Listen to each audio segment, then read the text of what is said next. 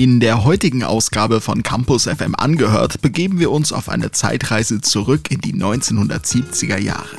Ein buntes Jahrzehnt, von der Mode über das Wählscheibentelefon bis hin zum Schallplattencover. Die Flower Power des vergangenen Jahrzehnts war noch lange nicht vorbei und alles erleuchtete in schrillen Farben. Und auch musikalisch setzten die 70er Jahre Maßstäbe. Vor allem die zweite Hälfte ab 1975 stand ganz im Zeichen eines Genres, das die Musik bis heute beeinflusst. Disco.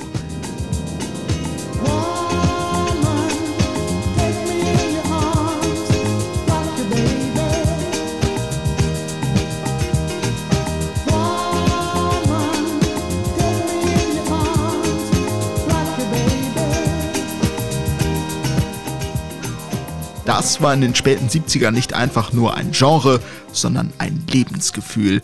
Der Gipfel der Beliebtheit wurde wohl 1977 mit dem Tanzfilm Saturday Night Fever mit unter anderem John Travolta erreicht.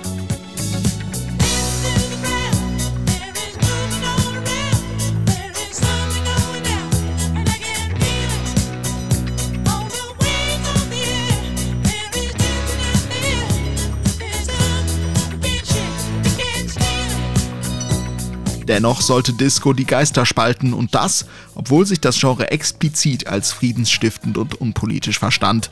Disco war jedoch vor dem großen Durchbruch ein Lebensgefühl von Minderheiten, von Schwulen und Lesben und von Afroamerikanern, die mit dem Genres Funk und Soul einen bedeutenden Beitrag zur Entwicklung der Disco-Musik geliefert haben. In einer immer noch deutlich konservativeren Gesellschaft als heutzutage war das für einige problematisch. Andere hingegen waren Verfechter der zweiten großen musikalischen Strömung der 70er Jahre, der Rockmusik. Als 1979 ein Großteil der Musikpreise des Grammy Awards an Disco-Künstler ging, kam die Angst auf, Rockmusik könnte aussterben.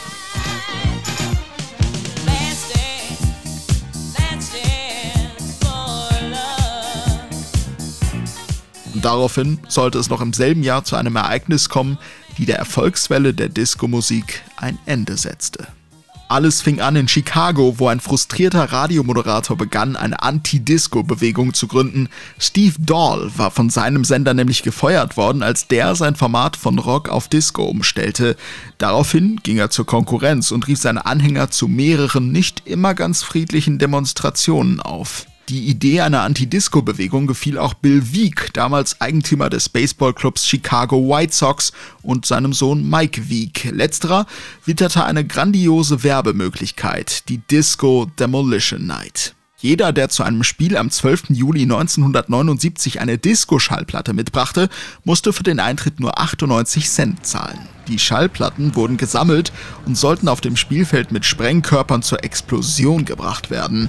Das Stadion, das war restlos ausverkauft und nach erfolgreicher Explosion stürmten dann voller Begeisterung mehrere tausend Fans auf das Spielfeld und führten die Zerstörung weiterer Disco-Schallplatten in Eigenregie durch.